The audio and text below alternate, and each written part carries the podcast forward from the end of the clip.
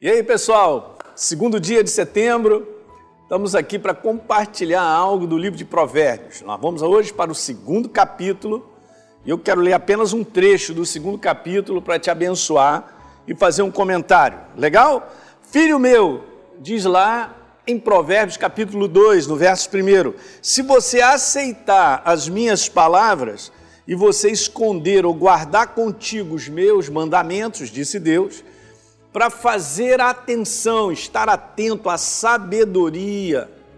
O teu ouvido inclina para você receber no teu coração entendimento. Se você clamar, se for esse um desejo do teu coração por conhecimento, por entendimento, verso número 6 então diz: Porque o Senhor dá a sabedoria e da sua boca vem conhecimento e entendimento. Gente, tudo que Deus quer é que nós possamos ter o conselho dele. Sabe como eu comentei ontem, o livro de Provérbios é um livro de conselho. E sábio é aquele que toma o conselho de Deus e põe em prática. Então, esse é o desejo de Deus.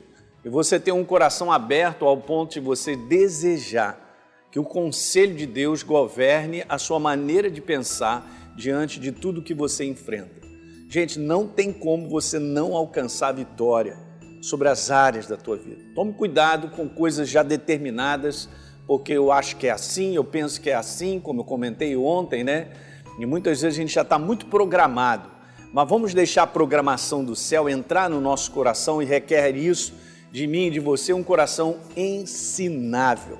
Mas que coisa maravilhosa. Eu repito, volto aqui, é só o verso 6, porque é de Deus, está escrito, ó, é do Senhor que vem a sabedoria e da sua boca vem o conhecimento e o entendimento.